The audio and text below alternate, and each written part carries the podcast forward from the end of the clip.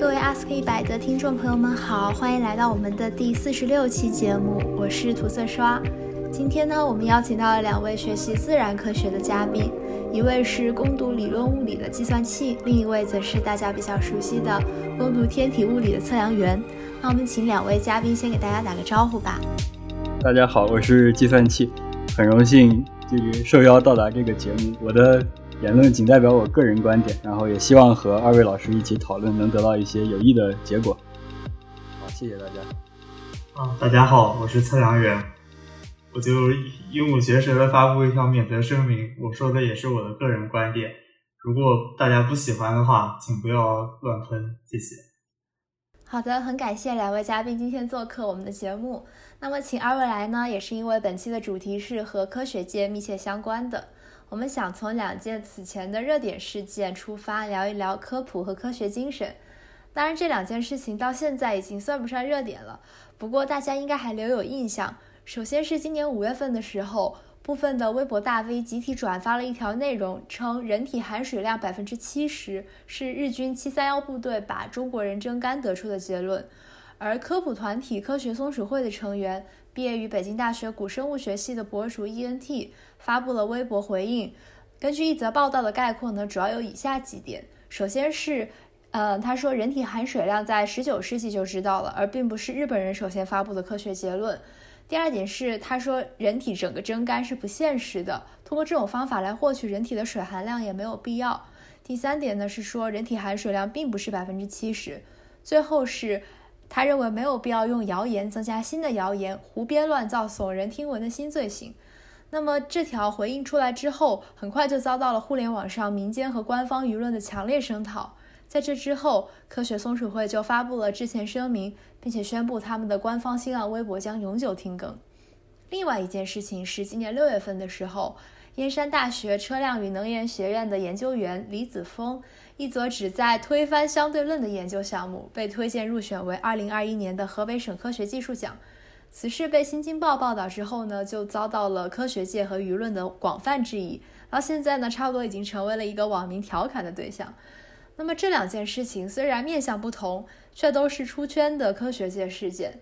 虽然科学界的研究和网络热点大多数时候很少出现交集，那么这两件事件，尤其是科学松鼠会一事，似乎打破了科普和现实政治干系不大的普遍认知。那么我们就先从科学松鼠会事件聊起吧。很想知道两位在知道这件事情之后的第一反应怎么看待？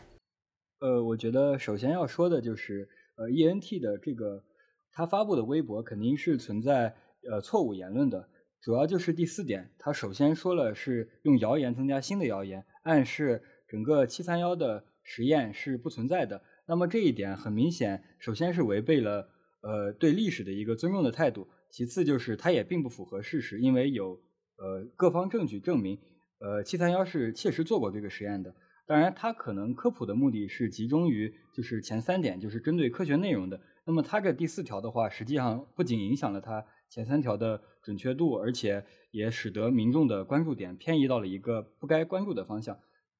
嗯，也就是科学松鼠会之后的微博回复到，呃，大家并没有把握科普的重点，而这个部分我觉得可能是 ENT 是要承担一部分责任的。啊，我比较赞成计算器的观点。首先就是 E N T 这名博主，他擅长的方向，从他学的专业来说，应该是古生物学，而并不是近现代历史，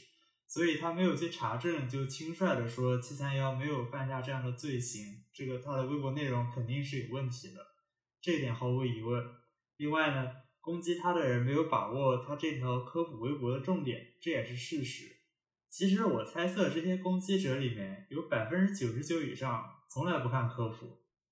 呃，有百分之九十以上是第一次听说科学松鼠会，只不过 E N T 这次发布了这样一条言论，他们才过来群起而攻之，而这些人是我觉得，呃，恰恰是我觉得最需要接受科普的，所以科普是一件很难的事。好，既然测量员说到了这里，按照本节目有测量员在场的时候的一贯惯例。我们要先聊一聊科普的定义比较好。等一下，这里我要声明，这次的定义并不是我主动提出要找的，这可能是涂色刷常年经受我的耳濡目染，养成了一个新的习惯。那我想这应该是一个好的习惯。反正呢，我刚刚从维基和百度百科上面都查找了一下科普的定义。需要向大家提前说明的是，我们本期讨论的科普之中的科学都限定在自然科学和形式科学，并不包括社会科学。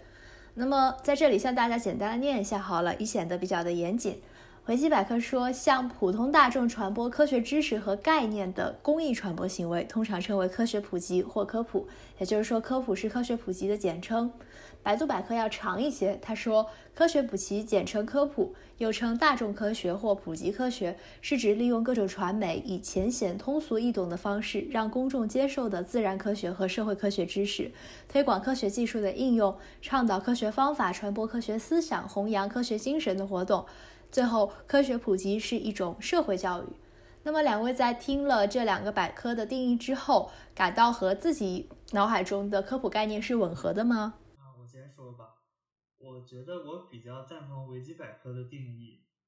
呃，百度百科这里面涉及到一些科普的具体内容，这个其实我认为是对于维基百科里面比较，呃，精炼的所谓科学知识和概念的详细论述或者说举例，这个没有什么问题。但是我不太同意科学普及是一种社会教育。当然了，如果我们要讨论社会教育是什么，那又是另外一件事了。我只是觉得，我们今天讨论的科普是并不包含培养学生，包括从幼儿园到小学生、中学生，甚至到大学生，就是培养学生的科学素养的行为，不是我们今天要讨论的科普。嗯，我比较赞同测量员老师的话。呃，首先就是，也就是相对来说，就是维基百科可能要更准确一些吧。百度百科，呃，对维基百科可能是说的更详细，但是他说的话就感觉比较抽象，尤其是对科学精神。就当然，这个科学精神的定义，可能我们还需要再思考一下什么是科学精神。当然，具体到这个 ENT 事件中的话，那么他的言论就是违背了维基百科的定义，他并没有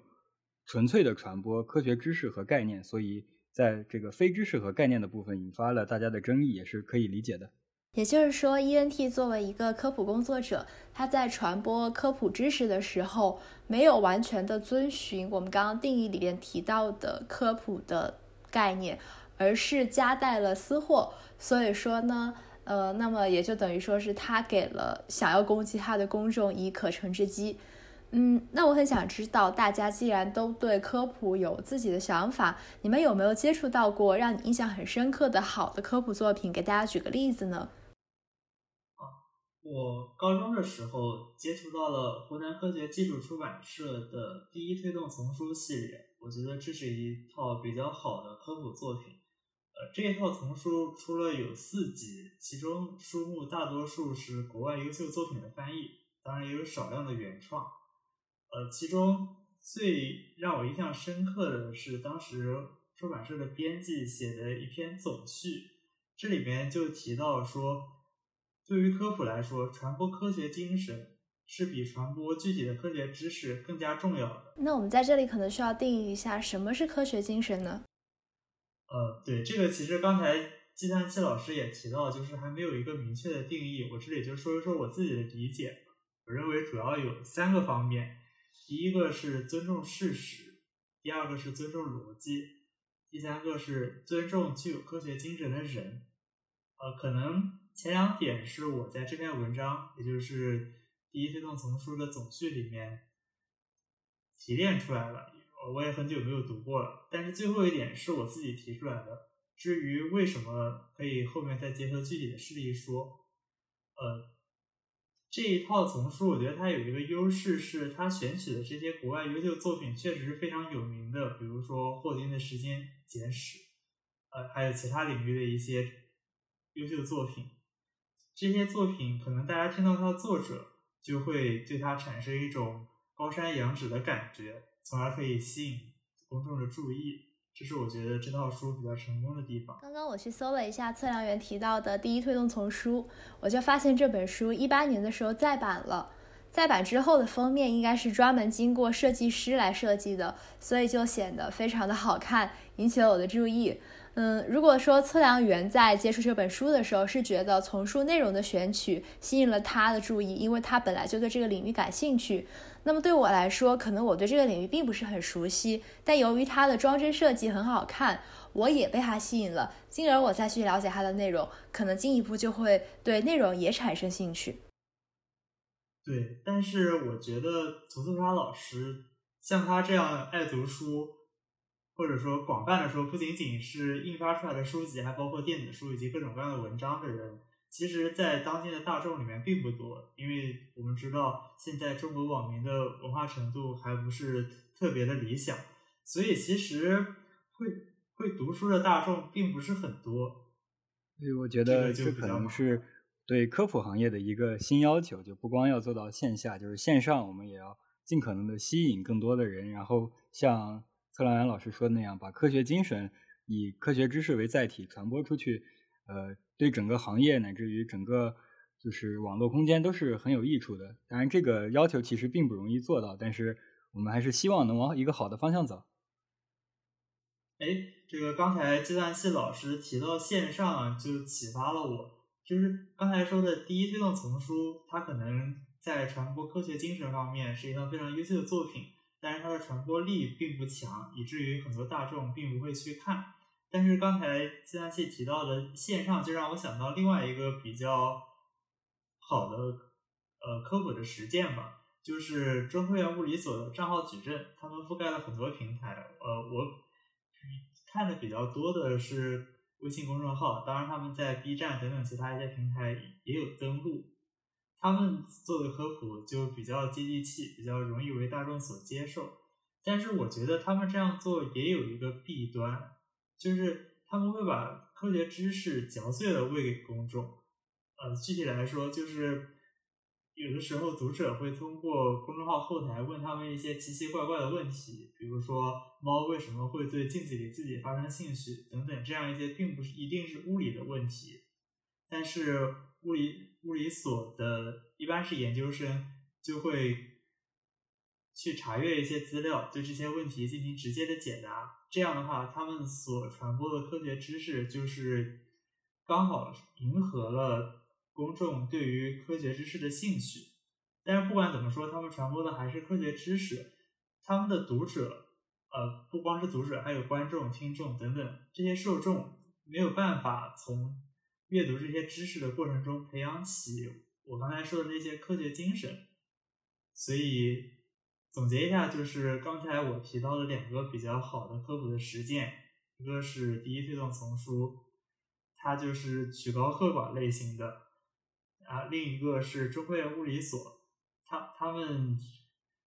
是容易接受，但是在精神方面可能有一定的欠缺。大概是一个测量员刚刚。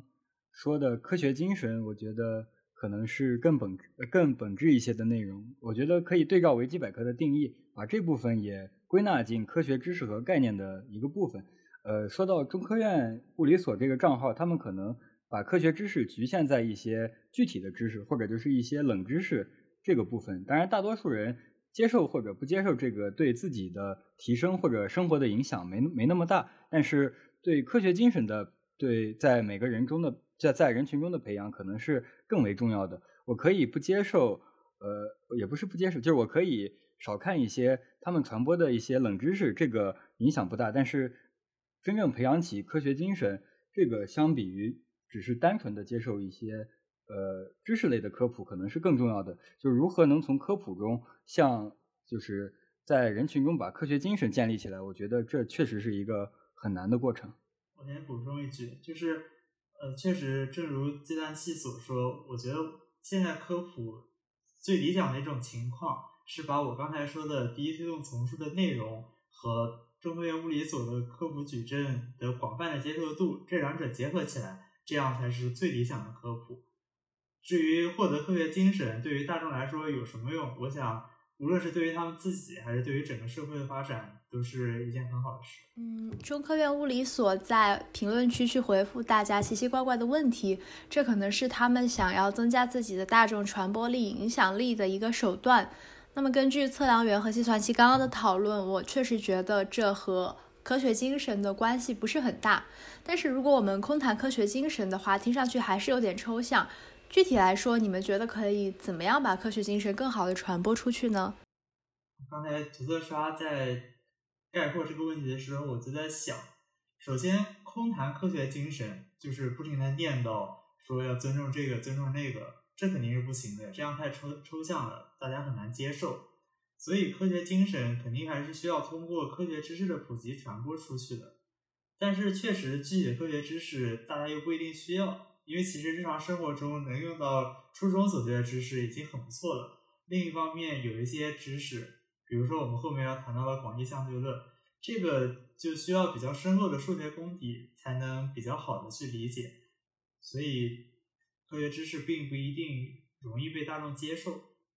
这是科普的困难所在。这就让我想起前几天我在看中科院物理所的一个知乎回答的时候遇到的困难。那个回答发布了好几天了，但是，嗯，点赞者寥寥无几，可能确实是理解门槛比较的高。我当时就怀着一定的好奇心去通篇的阅读了他的整个回答。但是，虽然我很努力的去理解文本所要传达的意思，可能因为这个知识本身需要一定的先辈知识，而我不具备这部分知识，所以说呢，我最后还是没有成功的理解他到底在讲什么。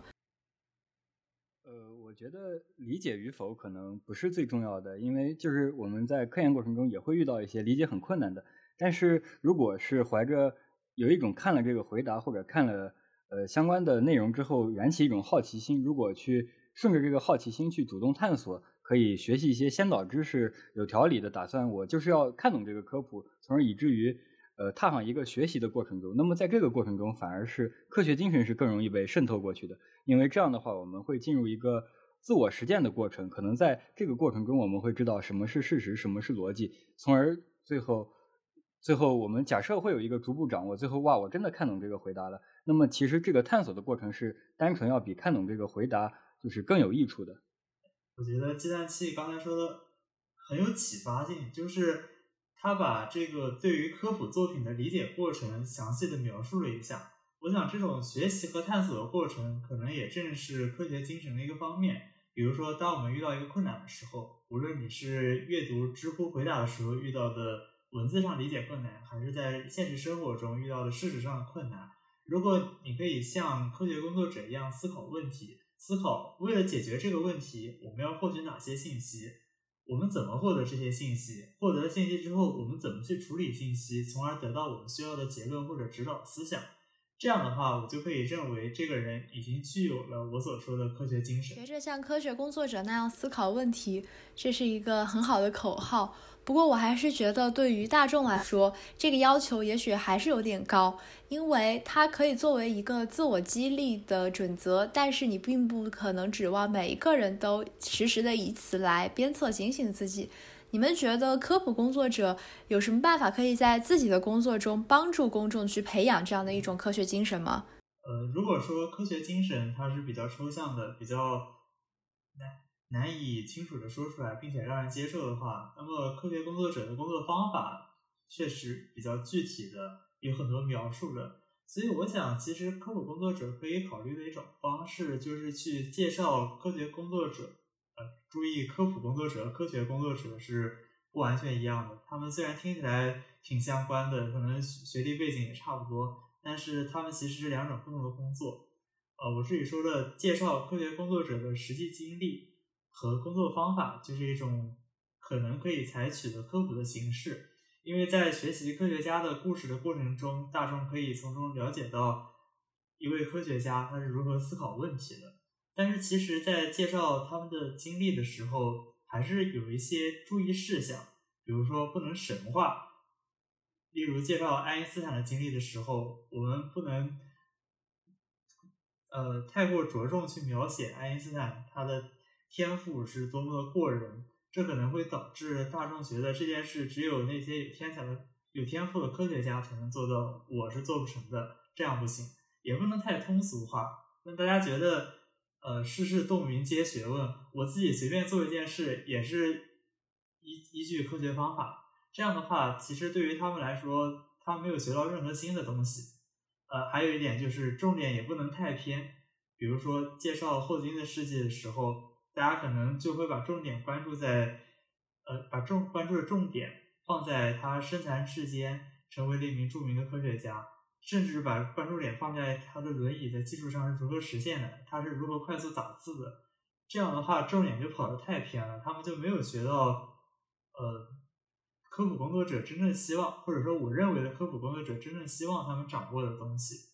呃，所以总结一下，就是我觉得如果科普工作者能够以一种比较好的方式介绍科学工作者实际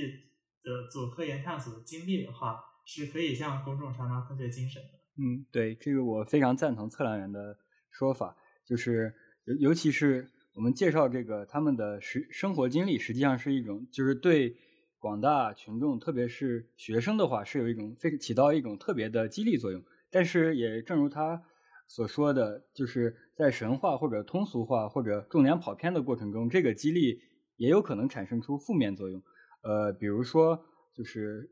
许多年前，就是在刚刚改革开放的时候，呃，作家徐迟写过的报告文学《哥德巴赫猜想》，然后在因为他这个可能着重于文学性的部分，然后对陈景润的呃个人形象有一些文学化的修饰，然后而忽略了他作为数学工作者的证明细节。呃，当然这可能并不是一些科普，但是它这个的确激励出了很多我们现在称为民科的呃这样一些自认为是研究人员的爱好者吧。然后他们看到这些看到这些文章之后受到了激励，觉得自己也能像陈景润一样，但实际上他们的嗯。这个过程中，他们并没有掌握科学精神，也没有掌握好的科学的研究方法。他们的所作所为，其实往往是荒谬的，甚至于是对科学有害的。我觉得这就是像测量员说的，过分的通俗化，而且重点跑偏了。那么这样的话，实际上不算是一个好的科普。当然，在我们这个科普的，就是我们希希望好的科普的，呃，出现的时候，要注意避免开这些问题。我们说的这个是站着说话不腰疼啊，其实科普工作者一定已经比较努力的再去想怎么做的更好了。我们这里只是讨论一种非常理想的情况。对，我们可能就只是站在这儿发号施令，但实际上并没有去真正做过啊。不是发号施令，没有人听我们的。我们刚刚提到了这种，嗯，就是去看了报告文学《哥德巴赫猜想》，就觉得自己能够证明出。这一个数学难题的人，他们可能是属于一种比较偏激的所谓民科，而且刚刚在节目开头的时候，我没有讲到，就是科学松鼠会事件之中去攻击他们的网民，很大部分也是属于这种比较偏激的，呃，难以听进他人意见的人。我觉得这可能是科普工作中会遇到另外一个困难，并且这种困难比就是不传播科学精神等概率。等事件出现的概率还要大很多。我想问问，嗯，两位会觉得在科普工作中应该怎么去应付这种偏激的人比较好呢？好的。首先说回到科学松鼠会这个事件，我们注意到科学松鼠会并没有因为他们发布了一条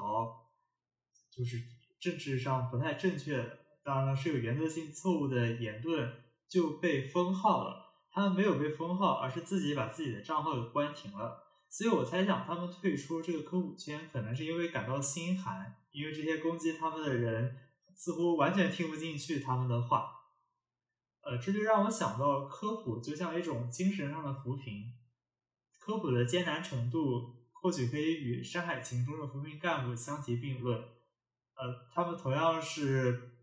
一些文化程度比较高的人，去向文化程度比较低的人传播一些做法或者说想法。所以他们可能同样不被认可。呃，科普比扶贫好的地方是工作生活条件比科比扶贫要优越，因为他们可以待在大城市，有着良好的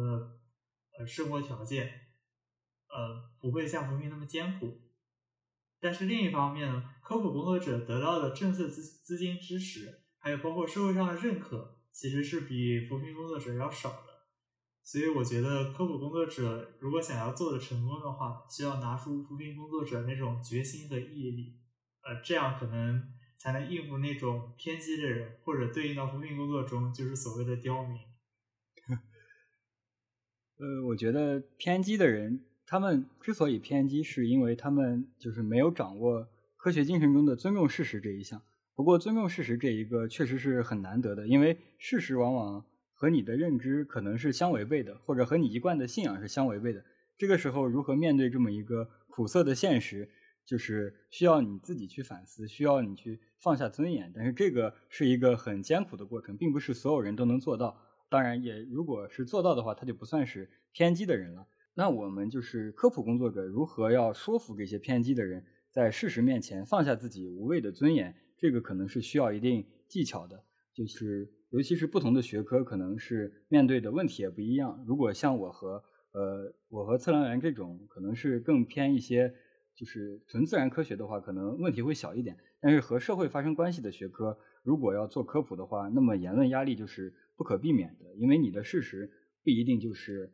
当然，这个事实也很难确定。你的事实不一定就和大众的认知相符合。然后，那你科普工作者自己在取舍这些内容方面的话，是呃，就是你必须要掌握一定的技巧，然后你要去说服他，而不是你就是要像有一种居高临下的态度，这样的就反而是更加会激起人家的逆反心理，只能让偏激的人更偏激。就是像。像测量员说的，我们把这个科学精神传播出去的过程中，如何要说服更多的人尊重事实，这个是，呃，确实是很必要，而且也很难吧。就是像他说的，需要决心和毅力，也需要，可能技巧也是很需要的。嗯，对我们刚刚讲到这种在科学事实面前心态很偏激的人，除了一般的网民之外。当然，所谓的民科也是很大的一个人群。那么，我们今天想讨论的第二个事件，也就是自称推翻了相对论的那位燕山大学的教授李子峰，他当时呃，这个推翻相对论的观点被爆出之后，当然也就被大众归类为了民科之一。嗯，既然我们聊到了这里，也就请大家讲讲说，你们看到这件事情之后，第一反应或者看法是什么呢？呃，我看到这个第一反应就是哇，又一个民科。当然了，我要这个秉持着科学精神去仔细看一看嘛，万一他说的是对的呢？然后我就仔细看了看，发现哇，真的是个民科。然后，呃，他总是想，就是有很多人想向相对论发起挑战，但实际上相对论是经过很多的实验检验，就是就是不用说，呃，不用说推翻其中某一条，就是我先不推翻，我哪怕只是看一看这些实验结果。那么一个人都是不可能完全看完的，因为他已经在相对论的基础上建立了很多其他的理论，这个内容越来越多，并且互相验证。那么总是有人说啊，我灵机一动，我推翻它。那你实际上推翻的并不是一个相对论，单单他们认为的相对论，实际上是推翻了现代科学的整个体系。那么这个他们的所作所为当然是基本上是不足为信的，而且这是很难做到的。我觉得计算器老师比较严谨，他还去看了一眼这些民科的工作，然后才给他们下了一个定论，这些是民科。我觉得我不用看，我就可以知道他们是民科。为什么呢？因为现在是有一些正经的科学工作者，他们在做引力方面的研究。呃，具体来说，他们在做广义相对论的修正，就是他们认为广义相对论可能并不是最精确的描述，呃，需要一些细节上的修正。但无论如何，这些正经的科学工作者，他们一定不会用“推翻”这两个字，他们只会用“修正”。正如计算器刚才所说的，相对论已经经过了大量的实验的检验，它肯定是不会被推翻的。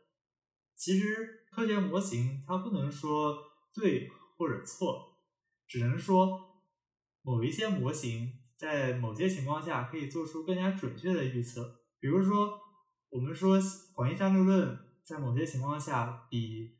牛顿力学更准确。但是我们推翻牛顿力学了吗？没有，因为我们在一些一般日常日常生活的场合，用牛顿力学还是可以得到相当精准的预测的。至于民科，他们为什么要用“推翻”这种词呢？因为他们对于科学的认识还停留在地心说、日心说的年代。啊，地心说和日心说当然是可以被推翻的。因为他们并没有实验依据，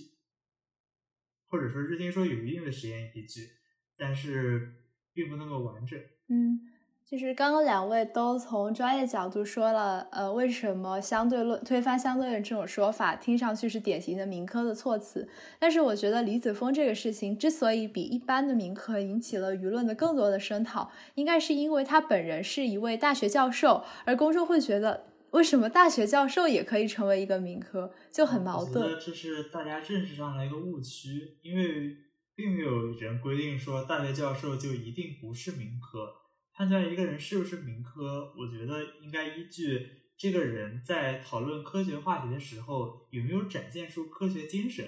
比如说，即使李子峰是一个大学教授，他在相对论方面胡说八道，那他就是民科。那如果有的人，比如说陈景润，他虽然可能初中还是高中就已经辍学了，在自己父亲的小店里进行研究，但他是依据科学的方法去进行研究的。那么他虽然身在民间，但他并不是一个民科。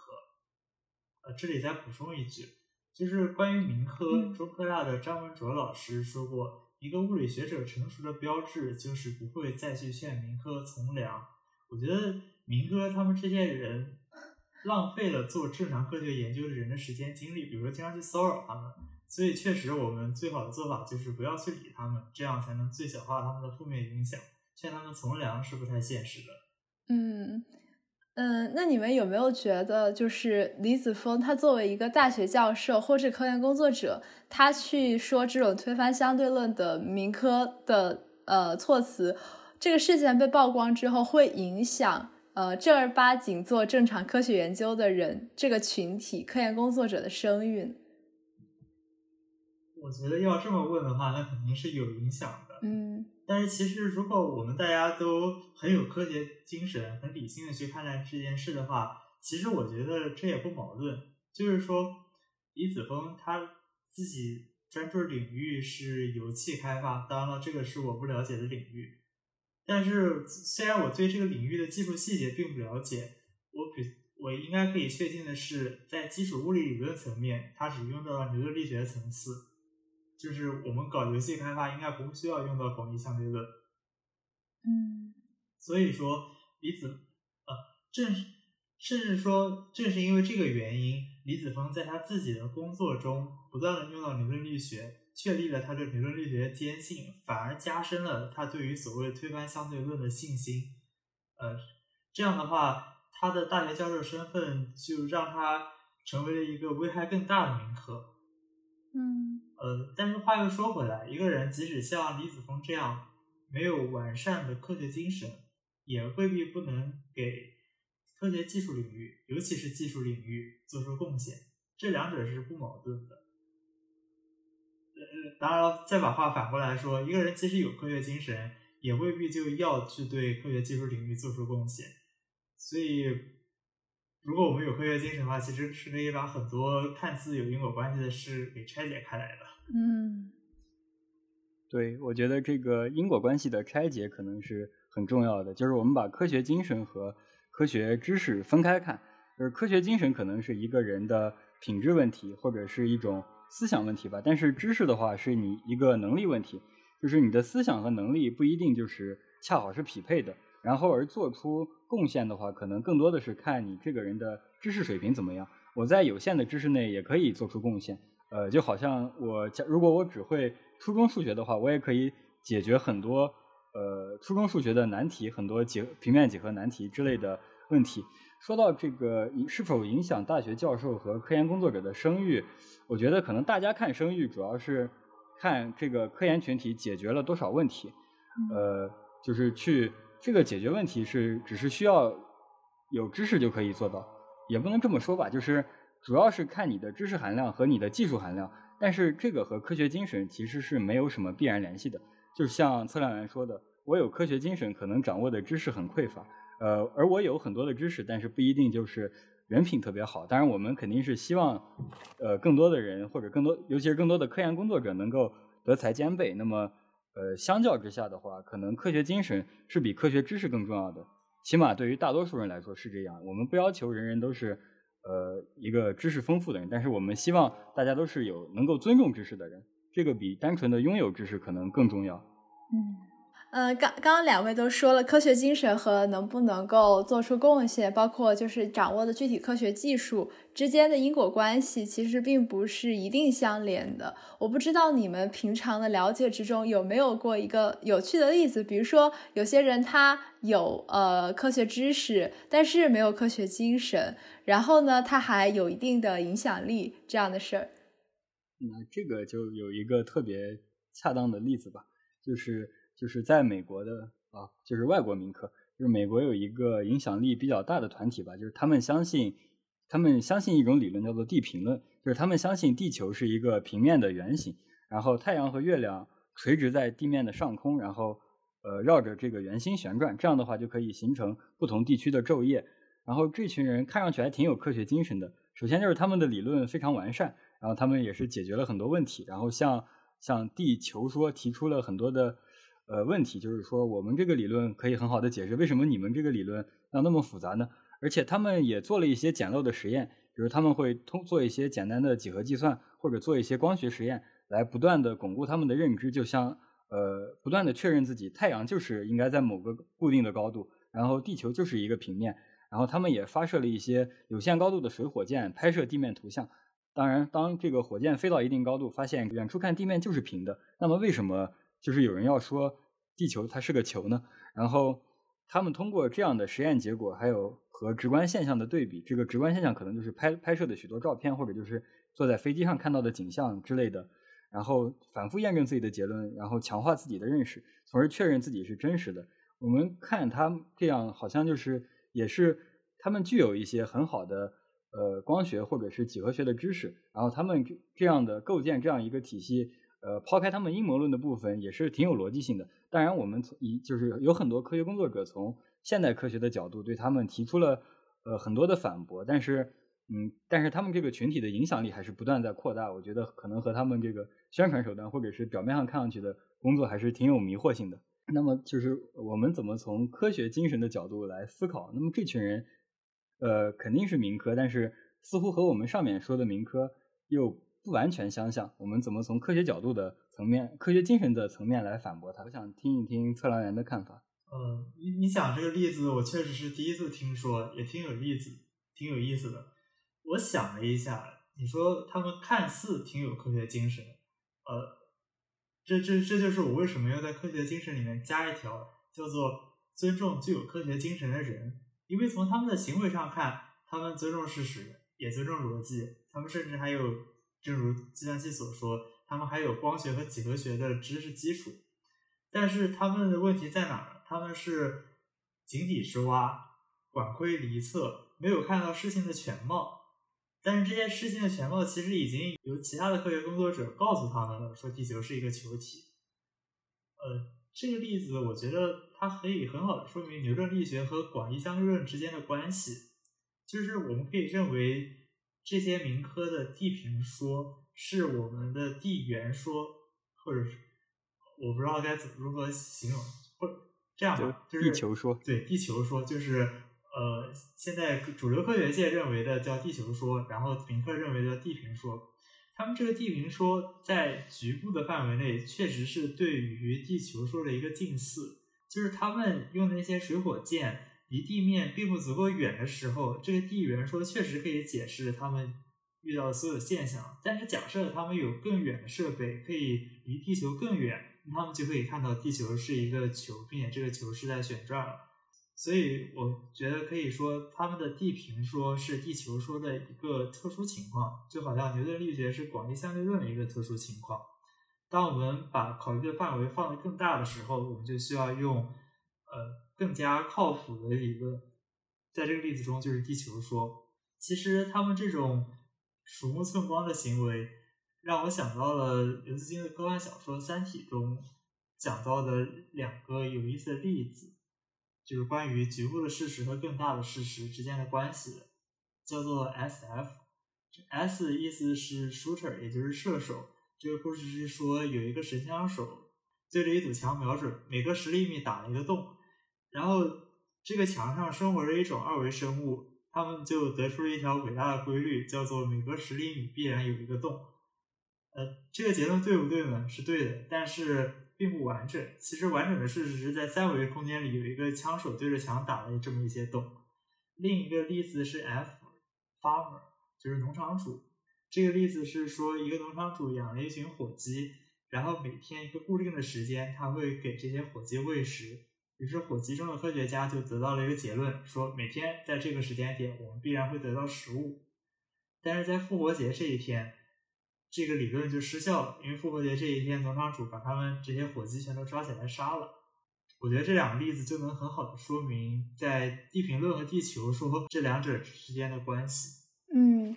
刚刚测量员讲到的这个局部的事实跟更宏大的事实的关系，我觉得对我个人也是非常有启发。包括就是今天在录这个节目之前，我虽然看到了两则新闻，也就是我们讨论的这两件事件，但是我能够看到的只是新闻发生的事件本身，这属于一个局部的事实。然后作为一个并不是一个科研工作者的人，我能够看到的局部事实，可能也就只能局限在这里了。但是呢，有赖于两位嘉宾今天跟我们的对话，我听到了一些就是有关科学精神的更宏大的事实。所以说，呃，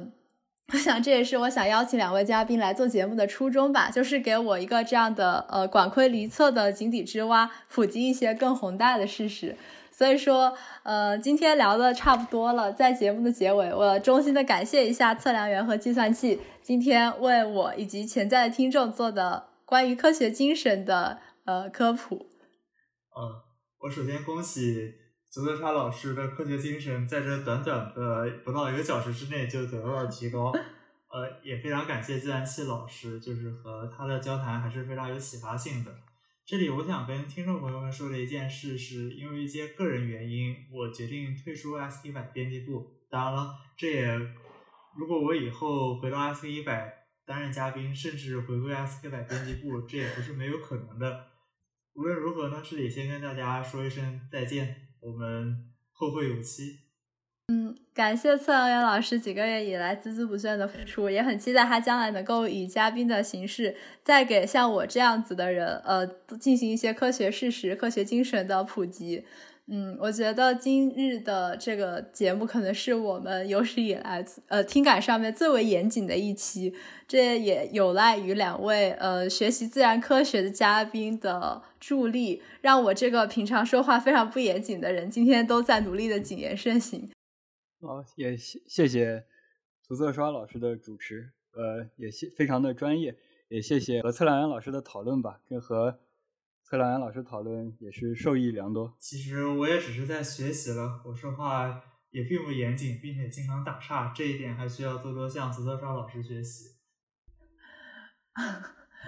好，就是无论如何，嗯，很感谢大家听到这里，嗯，那我们就下期再会吧。再见。再见。好，再见。